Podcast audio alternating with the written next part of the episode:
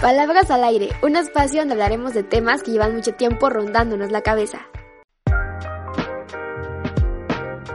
Hola, espero que estés súper bien, súper feliz y súper contento o contenta. Yo estoy muy feliz de que estés aquí, de que estés en el podcast, de que hayas decidido darle play a este episodio y sobre todo que estés aquí conmigo. Oye, el otro día estaba platicando con mi mejor amiga y dentro de la plática le estaba contando que un día eh, pues fui a trabajar a un café y me dijo, ¿fuiste sola? Y le dije, sí, sí, fui sola. Y me dijo, la verdad es que yo nunca he ido a comer sola. Y desde ahí me dio muchas vueltas la cabeza cuando me dijo esto, ¿por qué? Porque me preguntó cuántas personas no han experimentado estar un poquito solos en algún momento. Y no me refiero como a depender de otra persona, sino simplemente tener espacios eh, un poquito tomar distancia de la sociedad y poder concentrarte en ti y en lo que te gusta y, hacer cosas sin estar como con muchas personas, ¿me entiendes? No sé si me estoy dando a entender lo que quiere decir, pero el otro día eh, me dijo es que yo nunca he ido sola y yo le dije, oye, es que yo siempre a veces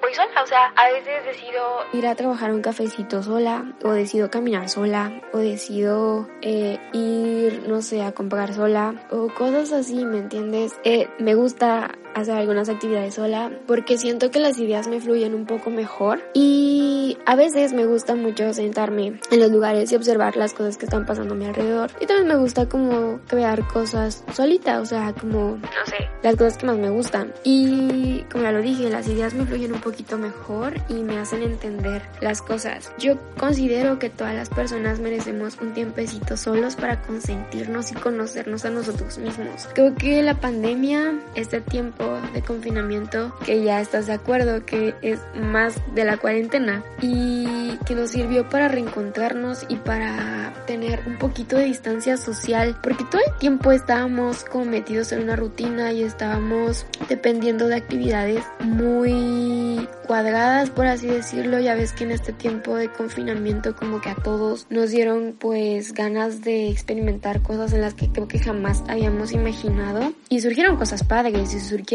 cosas buenas. Y digo, obviamente se extrañaba como la rutina y hasta la fecha creo que se siguen extrañando actividades que antes se realizaban y que ahorita simplemente tuvimos que mudarnos quizás a plataformas digitales y otras cosas para poder llevarlas a cabo. Y estás de acuerdo que somos seres humanos, vivimos constantemente en interacción con las demás personas y quieras o no, toda la información que recibimos todo el tiempo estamos como pensando y pensando y pensando constantemente en lo colectivo. Y digo, hay momentos en que pensamos cosas para nosotros mismos, pero a mí me gustaría que todas las personas tuvieran un tiempecito para poder estar solos y experimentar cosas solitas. Digo, de vez en cuando es importante recordar que necesitamos pasar tiempo en nuestra soledad y no es malo, ¿sabes? Digo, en exceso todo es malo y, y no quiero entrar en detalles con respecto a eso, pero yo considero que un tiempo a solas siempre es bueno para todas las personas. Digo, no tengo sustento teórico o algo como 100%, ¿cómo decirlo?, basado en algo para poder decirte que la soledad no hace daño, pero te hablo desde mi experiencia y te hablo desde los momentos en que yo he experimentado estar sola, no tal cual la soledad, sino solita de un distanciamiento social un poquito y, apartarme un poquito de las demás personas, a veces poder diferenciar también y administrar tu tiempo entre la sociedad y tú y tu círculo y tú. Así que si en algún momento tú no has tenido la oportunidad de ir a comer solito quizás, o ir a sentarte en un parque solito, o ir al cine solito, o ir a hacer alguna actividad solo sin otra persona, te invito a que lo hagas. Creo que nos sirve mucho para conectar con nosotros mismos y para poder pensar mejor las cosas.